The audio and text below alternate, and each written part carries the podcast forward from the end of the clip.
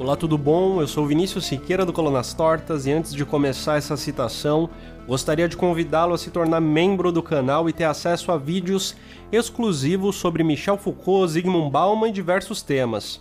Já temos um curso completo sobre a microfísica do poder, inclusive. Tudo bem? A citação de hoje é de Jean-Jacques Courtine, dentro do livro Análise do Discurso Político, o Discurso Comunista, endereçado aos cristãos.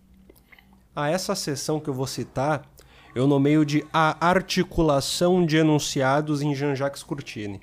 Abro aspas para o autor.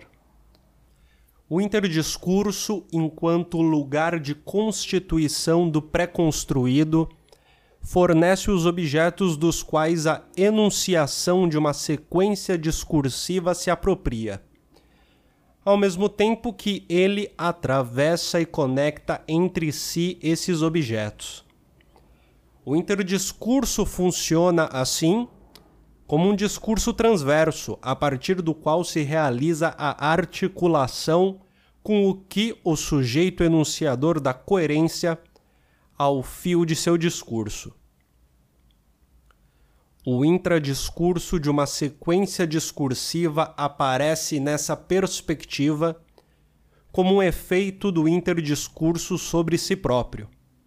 Se o funcionamento do interdiscurso como pré-construído foi estudado essencialmente a partir do encaixe das nominalizações do intradiscurso, seu funcionamento como discurso transverso deu lugar a trabalhos concernentes às orações relativas.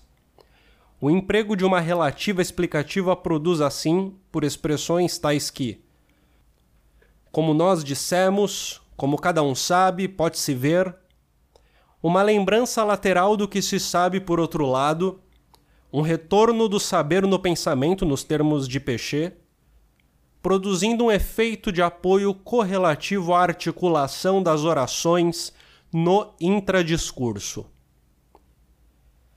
É no interdiscurso como lugar de formação dos pré-construídos e de articulação dos enunciados que se constitui o enunciável como exterior ao sujeito de enunciação.